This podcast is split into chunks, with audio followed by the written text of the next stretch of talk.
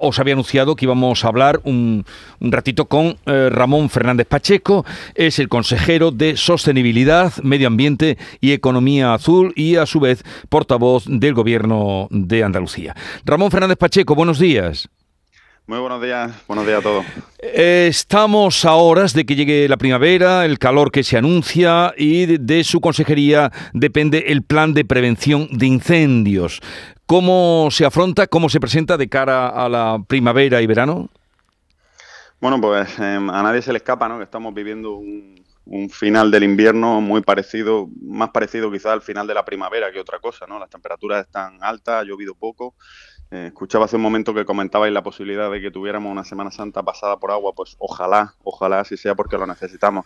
En cualquier caso, pues tenemos que preparar eh, los montes para la temporada de incendios. Ya sabes que la gente del campo, que adora mucho conocimiento acumulado, dice que los incendios se empiezan a apagar en invierno y eso es precisamente lo que está haciendo la Junta de Andalucía, destinando por primera vez más recursos a la prevención que a la extinción, hasta 125 millones de euros, lo que supone eh, pues un incremento considerable en trabajos silvícolas preventivos, eliminando, por ejemplo, pues los restos vegetales que pueden estar deteriorados, eh, aminorando la carga forestal en aquellas masas que tengan mucha densidad, apostando también por el por la actividad del, del pastoreo para, para eliminar todo ese combustible y, en definitiva preparando el monte, ¿no? Ojalá que los incendios nunca se desaten, pero si llegan a desatarse, pues que, no se propaguen y que podamos extinguirlos lo antes posible.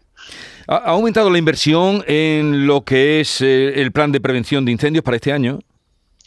Sí, sí, como te digo, es la primera vez en, en la historia de, de, Andalucía, de la Junta de Andalucía, que se destina en el presupuesto más dinero a prevención que, a extinción. Este año eh, destinamos 125 millones de euros a, prevención y prácticamente 98 a, a extinción. ¿no? Esto supone pues prácticamente un 48% más como digo, eh, al final, si el incendio se desata, lo importante es contar con los medios adecuados y, Almería puede, o sea, Andalucía puede presumir de, contar con el mejor dispositivo que hay en toda España, el, Plan Infoca, pero tenemos que preparar el, el monte, ¿no? Y, y eso hay que hacerlo durante el invierno y por eso esta cantidad ingente de recursos para intentar que todas esas imágenes pues terribles que, que cada verano asolan no Andalucía, sino, sino toda Europa, toda España, en Norteamérica, hace unos meses también en Chile, pues que estemos preparados, ¿no? Porque, porque nos, jugamos muchísimo en ello, claro.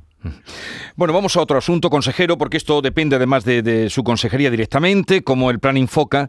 Eh, la Junta de Andalucía este fin de semana, saltaba la noticia, ha ordenado el cierre temporal de los dos vasos de residuos, bueno, que son los grandes recipientes eh, de residuos no peligrosos, se dice, del vertedero de Nerva. Y además la consejería, su consejería, ha acordado también multar con 1.686.000 euros a la empresa Diseño Soluciones Medioambientales DSM que gestiona el vertedero.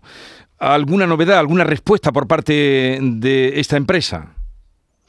Bueno, eh, nosotros con el, con el gobierno Andalucía lo que ha sido es coherente con el discurso que siempre mantuvimos, ¿no? que incluso el presidente defendió en, en, sede parlamentaria, en, alguna sesión de control, y es apostar por un cierre ordenado del vertedero de Nerva.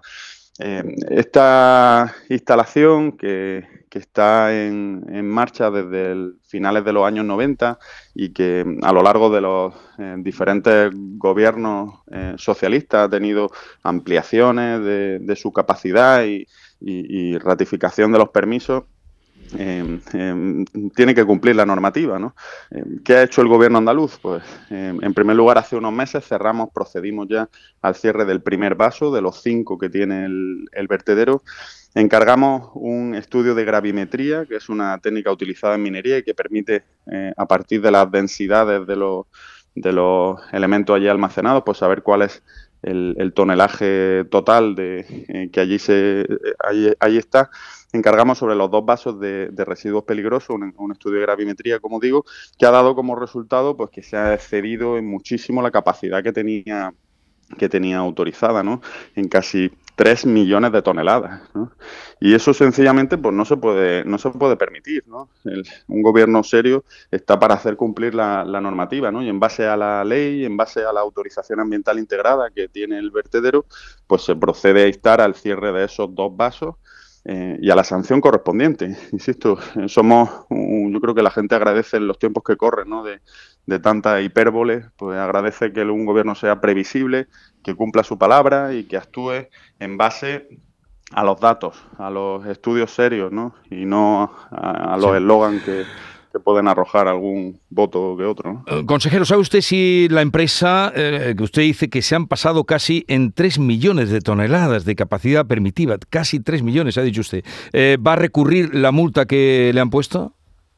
Bueno, parece a través de los medios de comunicación, nosotros evidentemente hemos mantenido contacto con la empresa, ¿no? Mantuvimos una reunión también hace la semana pasada para explicarles cuál era la situación.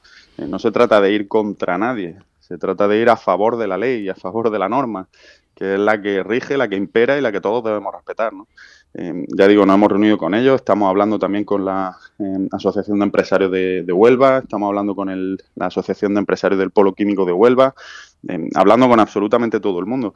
A través de los medios de comunicación es verdad que han dicho que, van a recurrir y están en su derecho, vaya por delante, ¿no? que la ley les permite esa capacidad, pues bueno, que recurran. Nosotros en cualquier caso intentaremos ser diligentes en el cumplimiento de la normativa como es la obligación de un gobierno serio. Eh, ¿alguna, ¿Algún peligro puede trascender de, ese comportamiento para las poblaciones cercanas al vertedero de Nerva?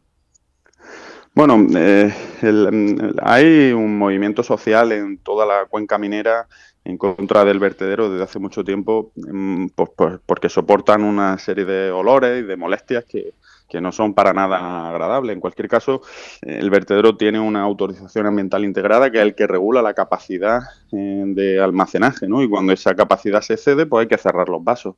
Eh, ya está, no, hay, no hay más vueltas, ¿no?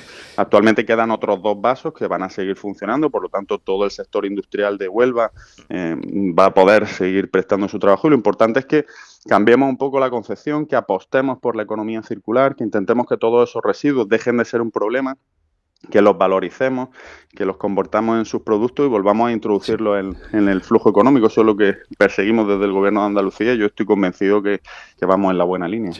Estamos hablando con Ramón Fernández Pacheco y ahora en su vertiente, señor consejero de portavoz del Gobierno andaluz, me gustaría hacerle también alguna pregunta de actualidad. Hoy es el día en el que el antiguo Hospital Militar de Sevilla se pone en funcionamiento, eh, pues eh, con todas las posibilidades, se reabrió hace dos años, se le llamó Hospital COVID, ahora ya con nombre cambiado, Hospital eh, Muñoz Cariñanos, eh, pues se reabre, pero eh, la oposición mantiene la presión sobre la gestión sanitaria. El PSOE mm, ha vuelto a instar al gobierno andaluz para que retire la orden sobre o las tarifas que se publicaron de conciertos sanitarios. ¿Contempla el gobierno la posibilidad de retirar esas tarifas como está pidiendo la oposición? Bueno, eh, yo eh, siempre que, me refiero a este tema me gusta eh, recordar que una mentira repetida mil veces jamás se va a convertir en verdad, ¿no? Y es que es absolutamente falso que el gobierno andaluz esté ni apostando más por la sanidad privada ni tenga en mente privatizar ninguno de los servicios que actualmente se prestan desde el SAS, ni la atención primaria, ni muchísimo menos la atención hospitalaria. Más bien todo lo contrario. Este gobierno destina menos recursos al concierto con la sanidad privada de lo que eh, destinaba, por ejemplo, el, Partido Socialista. Es que somos la tercera comunidad autónoma que menos recursos destina a ese fin, ¿no? La que más apuesta por la sanidad pública de la historia de la democracia en Andalucía y, sin embargo, el Partido Socialista pues sigue instalado en ese discurso que yo creo que no es más que fruto de la desesperación que tienen eh, con vista a los próximos comicios eh, que se han de celebrar el próximo 28 de mayo. ¿no? Creo que la apertura del hospital militar es un buen ejemplo de ello. ¿no? Viene a escenificar muy a las claras el compromiso que el presidente ya manifestó, ¿no? De ese edificio que, que, estaba abandonado desde hace más de 20 años, pues ponerlo al servicio del conjunto de los andaluces, en especial de los sevillanos, pero eh, del conjunto de los andaluces como un nuevo centro hospitalario que viene a sumarse pues a esa inversión que a lo largo de las ocho provincias ha venido abriendo centros de salud, abriendo hospitales, apostando por tener más sanitarios que nunca, porque esos sanitarios estén mejor pagados que nunca. Esa es la realidad de la sanidad en Andalucía, que es perfecta, por supuesto que no. Ningún sistema sanitario lo es. Por eso tenemos que seguir apostando, por eso tenemos que seguir invirtiendo, por eso tenemos que seguir cumpliendo nuestra palabra. Lo demás, pues, estrategia electoral del Partido Socialista, ellos sabrán eh, si es responsable o no seguir actuando de esa manera. Otro asunto, en el recurso que la Junta de Andalucía eh, presentó eh, contra la inconstitucionalidad del impuesto de solidaridad, también llamado impuesto a las grandes fortunas, se ha designado al magistrado Juan Carlos Campo, antiguo ministro, como ponente de ese recurso contra ese impuesto. Em, fue ministro de este gobierno. Mm, ¿Temen ustedes que, no sé, que mm, pueda eh, actuar de una manera no tan objetiva o tan independiente a la hora de hacer esa, eh, en fin, esa, esa ponencia que tiene que hacer? Bueno, eh, a mí no me gusta poner la venda antes de la herida, ¿no? Pero el hecho de que se designe, el Tribunal Constitucional designe a un exministro de Pedro Sánchez para resolver un recurso, un recurso contra una medida del gobierno de Pedro Sánchez eh, que plantea Andalucía como un ataque claro a su autonomía, eh, pues muestra bien a las claras ¿no? el interés que tenía el señor Sánchez por controlar el Poder Judicial y en particular el Tribunal Constitucional.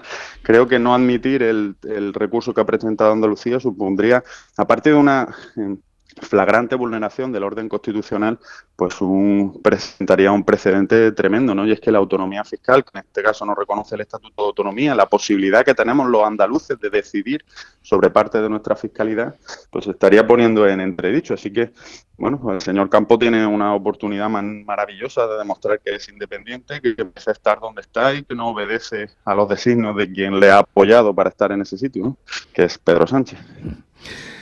Pues eh, gracias por atendernos, Ramón Fernández Pacheco, consejero de Sostenibilidad, Medio Ambiente y Economía Azul y a la sazón portavoz del Gobierno de Andalucía. Un saludo y esperemos que, por lo que empezábamos, que los incendios no sean eh, motivo de preocupación, alarma en Andalucía este, esta primavera y verano. Y, y en ese sentido, pues le deseamos la mayor de las suertes, consejero. Muchísimas gracias, mucha precaución a todo el mundo cuando vaya al, cuando vaya al monte, que es la mejor manera de evitarlo. Muchísimas gracias Jesús y que tengáis una magnífica semana. Igualmente, para usted.